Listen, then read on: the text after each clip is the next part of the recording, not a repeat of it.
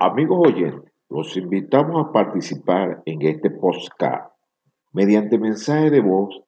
Así le daremos respuesta a todas sus inquietudes sobre la patología funcional de la voz.